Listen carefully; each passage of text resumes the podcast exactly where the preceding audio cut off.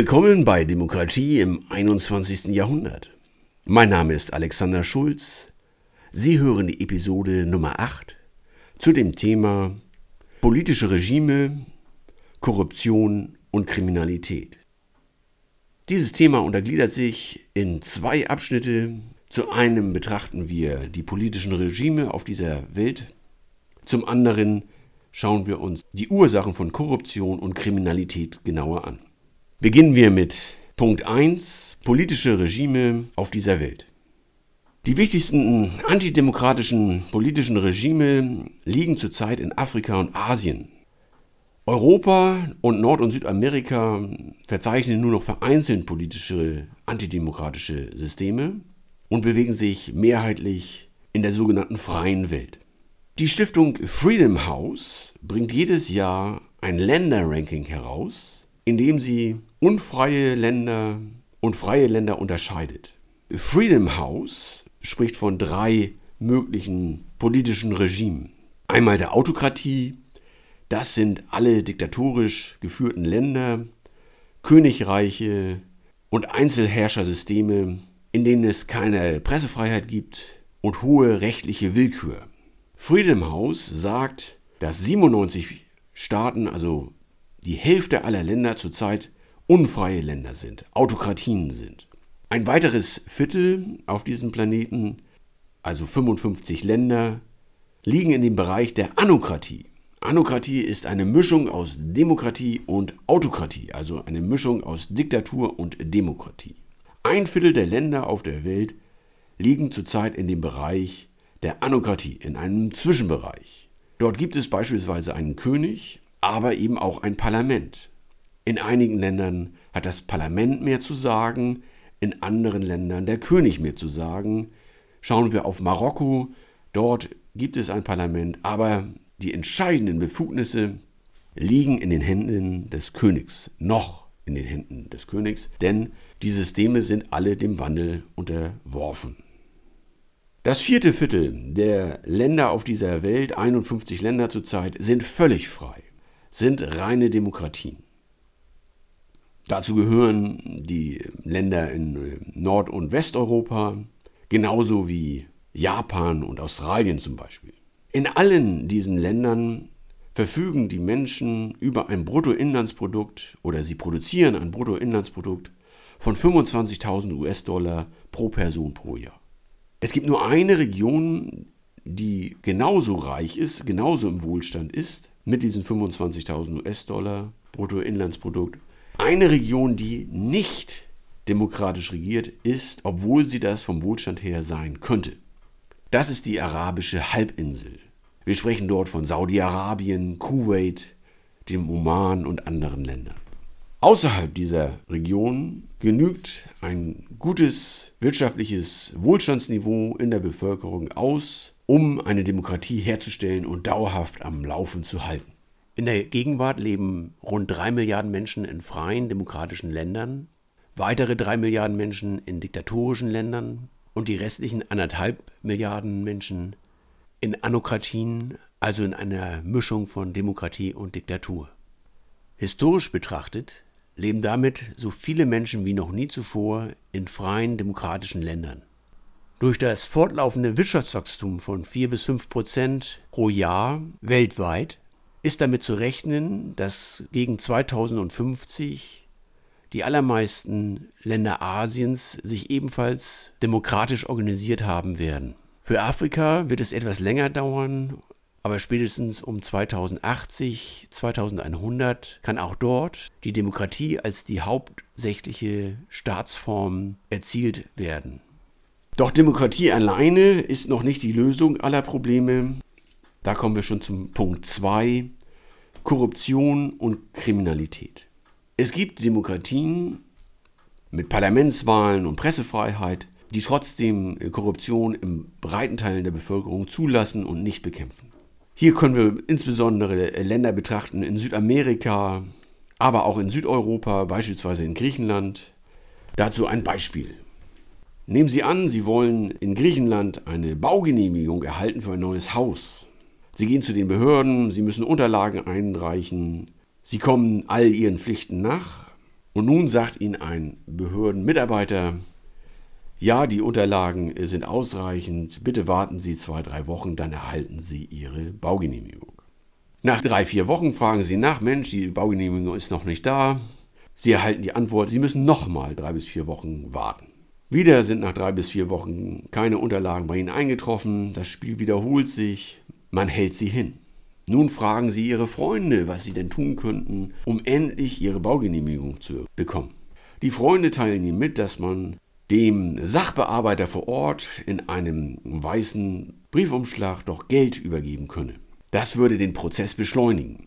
Sie fragen verschiedene Freunde nach der Höhe des Betrages und irgendwann kriegen sie raus, was sie zahlen müssen, um den Prozess zu beschleunigen.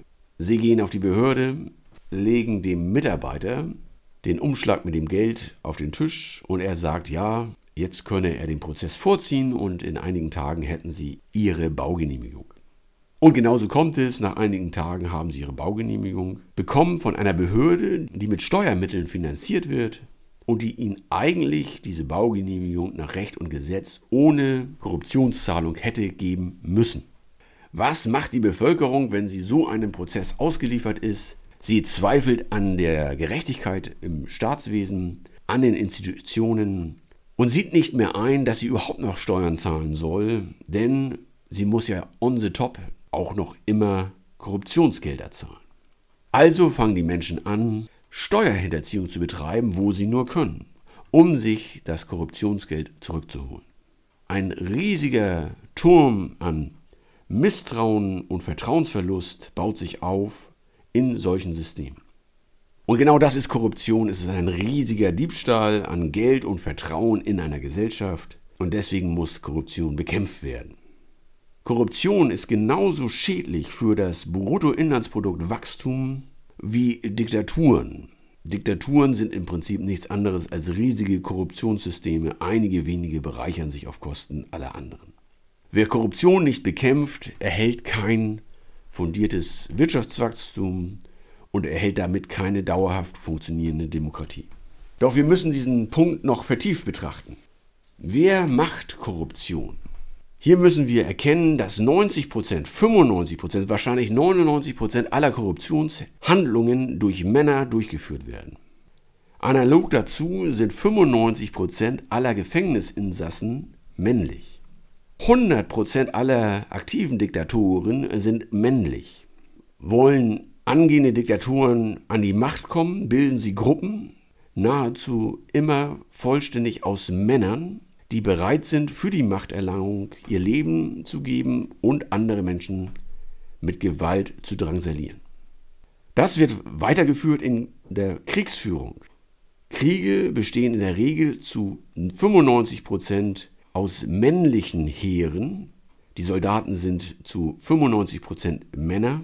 Krieg führen ist eine männliche Eigenschaft, ähnlich wie das Jagen von Tieren. Stellen Sie sich den Zweiten Weltkrieg ohne die Beteiligung von Männern vor. Wäre es 1939, 1940 zu einem Weltkrieg gekommen, nur mit der Beteiligung von Frauen, ist das ein realistisches Szenario? Wahrscheinlich nicht. Mit den Kriegen ist verbunden die Ausbeutung von Menschen, insbesondere von den Verlierern von Kriegen. Die Ausbeutung von Menschen ist eine männliche Fantasie, ein männliches Vorgehen. Sie mündet in der No-Limit-Gier, Viele Männer sind bereit, für noch eine Million, für noch eine Milliarde Euro die Menschenrechte anderer Menschen zurückzustellen und zu vergessen. Nun kann man natürlich sagen, dass auch Frauen negative Charaktereigenschaften haben. Das ist natürlich auch richtig. Der zentrale Unterschied ist aber im politischen Bereich, Frauen haben einen deutlich geringeren Radius. Sie bilden keine Gruppen oder Gangs, um andere zu unterwerfen, um immer mehr Gelder auf sich zu vereinen. Sie versuchen nicht mit äh, diesen Gruppen ganze Staaten zu besetzen und die Macht über Länder zu bekommen. Dieses Vorgehen ist ein männerbasiertes Vorgehen, ein Vorgehen ohne Limitierung im Radius. Für Männer gibt es häufig die Fantasie, immer mehr Macht zu haben, immer mehr Länder unter sich beherrschbar zu machen. Das ist allerdings keine Einbahnstraße. Das muss nicht so sein und es muss nicht so kommen. Man kann junge Männer im Alter von 15 bis 35, das ist das kritische Alter für Gewaltausübung junger Männer. Man kann junge Männer natürlich vom Krieg abhalten durch Bildung, Ausbildung, Jobperspektiven und Karrierewege. Das haben zum Beispiel die Frauen im Nordirak für sich erkannt. Im Nordirak gibt es eine große Beteiligung von Frauen in der Armee, Soldatinnen und diese Soldatinnen haben Camps eingerichtet, um Männer umzuerziehen, um junge Männer klar zu hinterfragen, warum führt ihr Krieg und warum kümmert ihr euch nicht um den Aufbau der Zivilgesellschaft. Diese Umerziehungscamps funktionieren im Nordirak, sind allerdings immer verbunden mit der Option, Bildung, Ausbildung, Jobs und Karrierewege erhalten zu können. Die große Herausforderung der nächsten Jahrzehnte wird darin bestehen, die Milliarden an neuen jungen Menschen mit Schulbildung, mit Ausbildung, mit beruflichen Tätigkeiten, guten Verdienstmöglichkeiten und Karriereaussichten zu versehen. Die Aufgabe, gleich mehrere Milliarden junger Menschen in ein optimales Bildungs- und Karrieresystem zu bringen, ist eine Aufgabe, die so noch nie zuvor in der Anzahl von der Menschheit bewältigt werden musste und konnte. An dieser großen Aufgabe wird sich die internationale Politik messen lassen müssen in den nächsten Jahrzehnten. Und diese Aufgabe entscheidet über Krieg und Frieden, über das Gelingen von Demokratieentstehung oder das Nichtgelingen. Das war der Podcast Demokratie im 21. Jahrhundert mit der Episode Nummer 8 zum Thema politische Regime, Korruption und Kriminalität. Weitere Episoden finden Sie auf iTunes und der eigenen Webseite www.demokratie2100.de www.demokratie2100.de Zusätzlich können Sie zu dieser Podcast-Reihe mein Buch erwerben, als Hardcover oder als E-Book Der Weg zur Weltdemokratie, die Überwindung von Terror, Ideologie und Diktatur im 21. Jahrhundert bei Ihrem Buchhändler vor Ort oder im Online-Buchhandel. Mein Name ist Alexander Schulz, politischer Redner, Berater und Autor. Bleiben Sie politisch und bleiben Sie gesund.